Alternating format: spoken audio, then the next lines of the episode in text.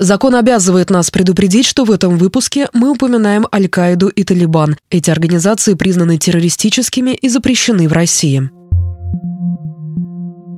Теракты в современном мире – нередкое явление. Пытаясь вселить страх, боевики устраивали акции в течение всей истории человечества. Но понять, кто из преступников действительно террорист, а не просто жестокий нарушитель законов, раньше было невозможно. И без внятного определения сложно дать адекватную оценку и ответить на действия террористов. Исправить это должны законы, но насколько они эффективны и как эту проблему решают разные государства. Мы решили оценить опыт трех стран. Во-первых, это США, страна, которая активнее многих борется с терроризмом и серьезно изменила законодательство. Во-вторых, Франция – государство, близкое к России по правовой системе и наиболее пострадавшее от боевиков за последние годы. И, собственно, Россия.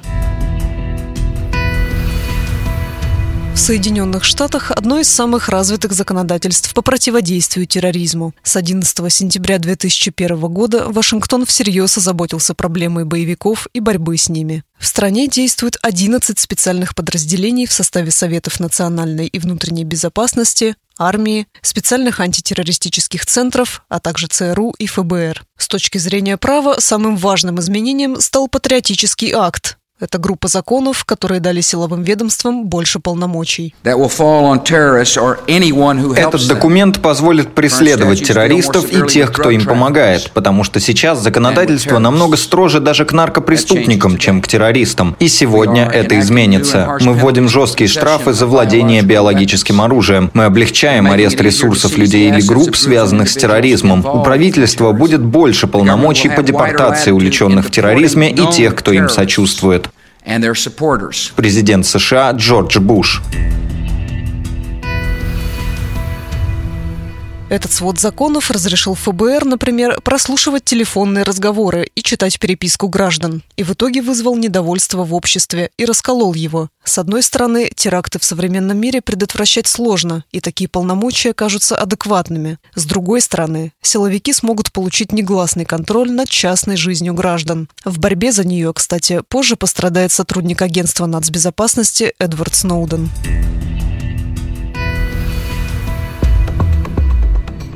В законе было множество противоречий, и он сразу стал предметом для активной критики и споров. Многие называли его антиконституционным. Он содержал в себе множество подпунктов, например, закон о прослушке, который позволил правоохранителям получать разрешение суда на наблюдение и прослушку за подозреваемыми в киберпреступлениях и терроризме, прослушивая их телефонные разговоры, читая электронную почту и другие формы коммуникации. А данные кредитных карт и банковских аккаунтов занесли в специальную подконтрольную правительству базу данных, к которой которой можно получить доступ. Из материалов телеканала History. Для более эффективной борьбы с терроризмом власти США усилили работу разведки, чтобы предупреждать нападения. Как утверждали американские журналисты, ЦРУ создала целую сеть специальных центров, которые действуют и в Европе, и в Азии при сотрудничестве с местными властями. Финансируют их работу власти США, но в каждом центре есть сотрудники разведок сразу нескольких стран региона. Например, в парижском секретном центре база «Альянс» объединили усилия офицеры Штатов, Франции, Германии, Канады, Великобритании Японии и Австралии. Они отслеживают перемещение террористов, планируют тайные операции и обмениваются информацией. С точки зрения законодательства объяснить такое сотрудничество и финансирование часто затруднительно. Тем более, что работа по антитеррору почти всегда секретна. Это привело к злоупотреблениям со стороны силовиков. Самый известный пример – тюрьма на военной базе США на Кубе Гуантанамо. Туда отправляли подозреваемых в терроризме, а затем пытали.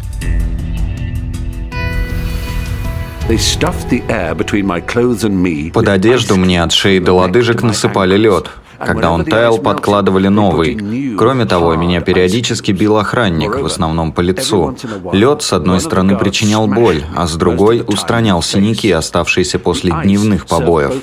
Казалось, все было продумано идеально. Людям, выросшим в холодном климате, не понять, какую боль я ощущал, когда все тело было покрыто льдом. В древности и в средние века такой метод использовали правители, обрекая жертву на медленную смерть. Другой метод, когда жертву, у которой завязаны глаза, избивают через нерегулярные промежутки времени. Его применяли нацисты во время Второй мировой войны. Нет ничего более жестокого, чем заставлять жертву каждую секунду ждать нового удара. Из книги «Дневник узника Гуантанамо» Мохаммеда Ульцлахи в переложении телеканала «Арти». Примечательно, что антитеррористические власти США еще в 2003 году отчитывались, как серьезно повлияла их работа на количество терактов в мире, и в том году упала до рекордно низкого уровня. Были зафиксированы 190 случаев по всему миру. Позже выяснится, что в дело, судя по всему, вмешалась политика, и в своем отчете власти не учли как минимум еще 31 теракт. Тогда это признали технической ошибкой. Было ли это попыткой оправдать действия тогдашнего президента США Джорджа Буша или самих силовиков? Или же действительно лишь чьим-то недочетом? В этом вопросе видно, как размыто понятие терроризма. Если даже взрывы в Стамбуле в 2003-м, которые унесли жизни 57 человек, США просто не заметили. Законодательство США определяет терроризм как предумышленное политически мотивированное насилие против невоенных целей. Отдельное определение есть и для террористических актов, которые совершают внутри страны. Его приняли в 2001 году. В тексте речь идет о действиях, которые не только угрожают чьей-то жизни, но и в целом совершаются, чтобы запугать мирное население или повлиять на политику государства насилием. Ключевое здесь достижение политических или социальных целей и действия против государства. Именно поэтому массовые расстрелы в американских школах, шутинг, терактами не признаются, хотя по масштабам часто сопоставимы. Террориста выявили, федеральные службы подключились, при необходимости начинается уже оперативно-розыскные мероприятия, иногда скрытого характера, то есть могут быть скрытые обыски, скрытая прослушка, вот, скачивание почты и так далее, даже подключение к мессенджерам. Говорит адвокат, бывший американский полицейский Григорий Красовский. Поэтому люди иногда просто ошибаются, что если они будут пользоваться мессенджером, это WhatsApp, Viber, Telegram, Signal, то они смогут что-то страшное планировать. Нет, при необходимости даже эти мессенджеры можно взломать с помощью самих же этих фирм, которые эти услуги предоставляют, и получить данные чуть не в реальном режиме. При задержании террориста, будь это в России или в США, а после задержания, если есть основания, человек сначала задерживают, в России он будет находиться в изоляторе временного содержания, в Штатах есть такой же эквивалент, до предъявления обвинения и уже установления меры пресечения. В Соединенных Штатах и в России суды к террористическим статьям относятся осторожно, поэтому вряд ли кто-то получит подписку о невыезде да, или домашний арест. Однозначно людей заключают под стражу, чтобы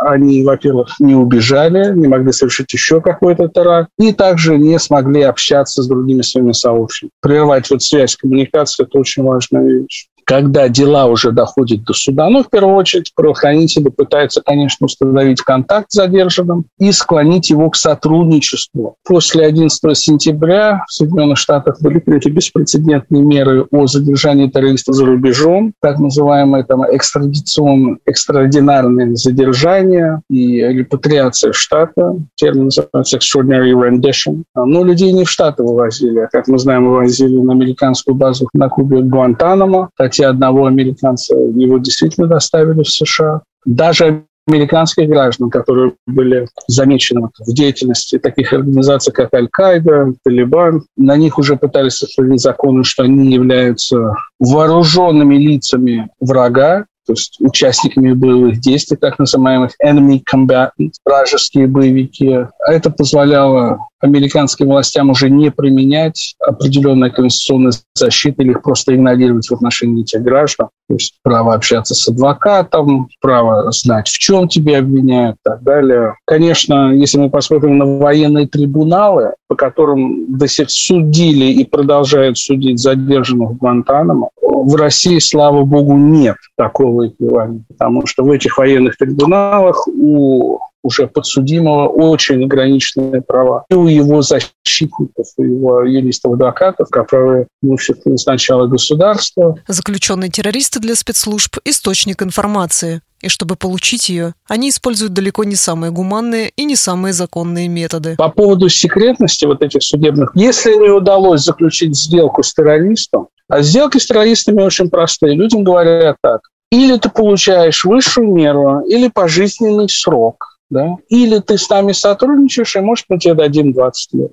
и более льготные условия, то есть ты сможешь общаться с другими. В Соединенных Штатах, в следственных изоляторах и федеральных тюрьмах там ситуация какая? Когда людей содержат по статьям терроризма, то им не дают даже общаться с другими заключенными. Люди находятся в одиночных камерах, где им повезет, если их выпустят на полчаса в день. То есть вот вы представьте, да, какой идет мощный психологический прессинг, и уже определенные комиссии ООН и другие правозащитные организации это признали как формы пыток, потому что большинство людей после такого заточения уже реально сходят с ума. У них появляются психиатрические расстройства, необратимые часто, там, даже уже там, в течение шести месяцев такого одиночного заключения. И человек все-таки социальный зверь, поэтому нам нужно общение. Здесь людей помещают в специальные такие учреждения, есть специальные блоки, которые называются Communication Management Units. Это блок, где управляется связь заключенного.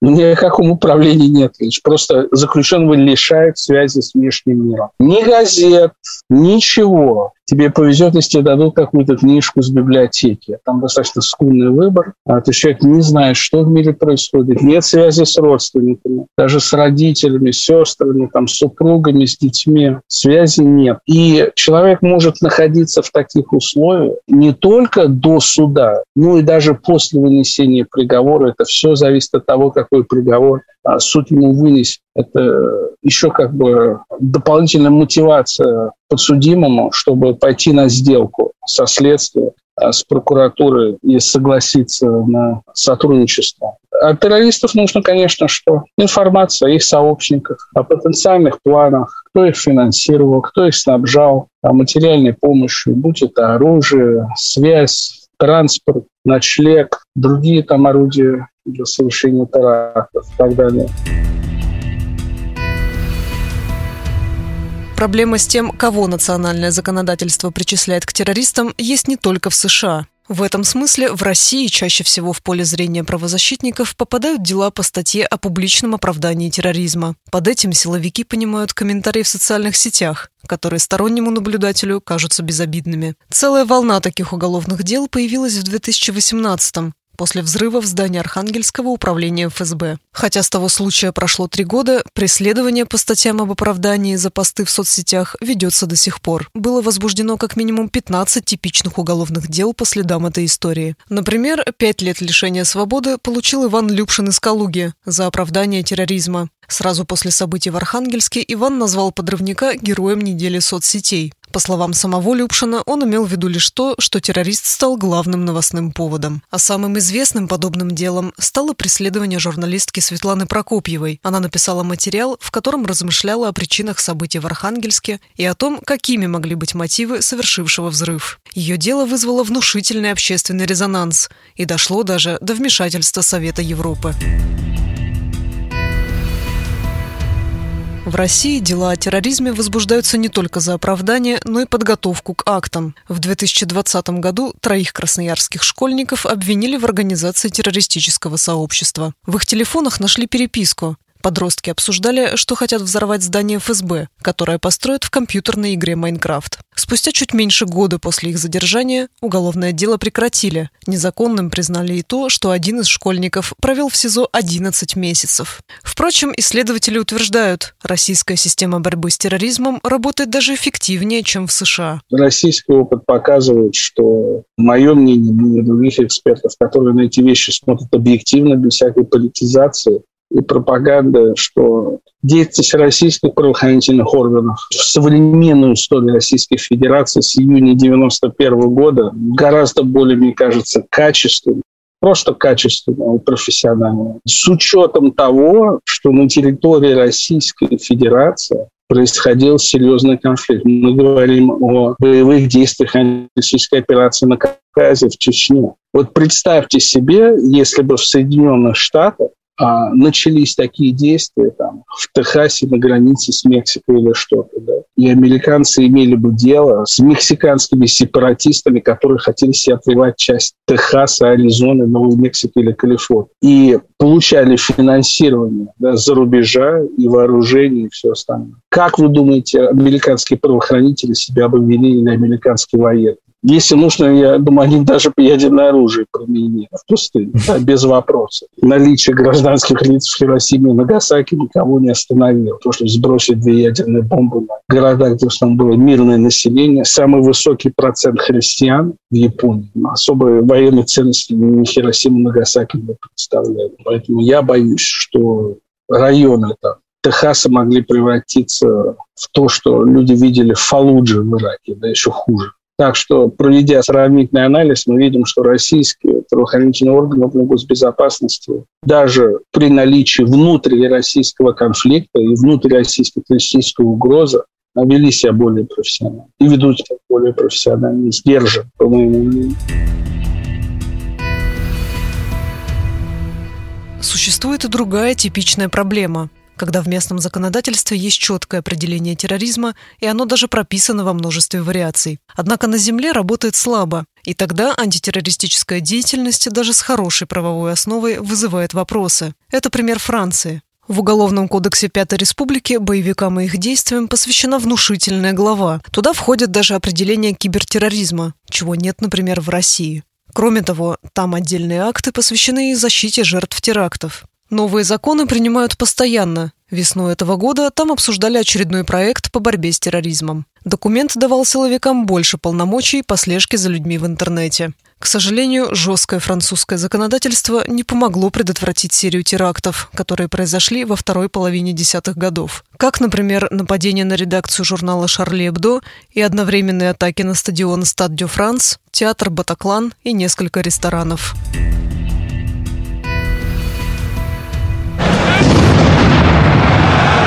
Я услышал сначала один взрыв, а затем спустя 10-15 минут еще. Бах, бах, они прозвучали один за другим. Потом я услышал еще один снаружи, и это было громко и очень страшно.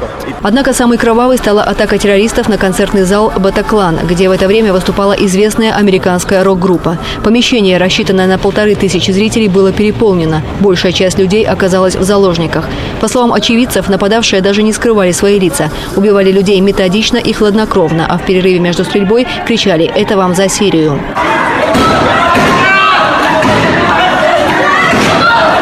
Во время шоу послышались звуки, как будто взрываются петарды позади меня. Я думал, что это часть представления, а потом вдруг толпа хлынула, мы оказались прижатыми друг к другу, и они начали стрелять по всем. Сами французские исследователи права считают, что проблема в слабой подготовке силовиков. Подразделения антитеррора сосредоточены на работе за границами страны. И в итоге с боевиками сталкиваются рядовые сотрудники, которые просто не привыкли к борьбе с террором. Что, кроме антитеррористической тематики, связывает истории из трех разных стран – США, Франции и России? Ответ прост. Несовершенство при совершенстве. В США крайне жесткие законы и широкие полномочия у силовиков, отлаженная секретная работа. И все это приводит к злоупотреблениям и преступлениям, жестокости и нарушению прав человека. Во Франции хорошо дано определение терроризма, развитая законодательная база, но катастрофическое неумение работы с ней на местах. В России хорошая работа на местах, четкая система предупреждения террористических актов, но закрытые судебные процессы и размытое законодательство, что приводит, опять же, к злоупотреблениям. Кажется, самое очевидное – объединить все практики. Возможно ли это? Спорно. Каждая система сложилась именно такой, потому что формировалась из горького опыта столкновений конкретных государств с террористами. Вряд ли возможно переложить и скопировать подходы, которые выработали другие. Получается, выход только в политике. Здравое отношение друг к другу, совместная работа и поиск решений, прекращение расприй – вот что в идеале должно стоять во главе международных отношений. Просто спрятаться от боевиков не получится.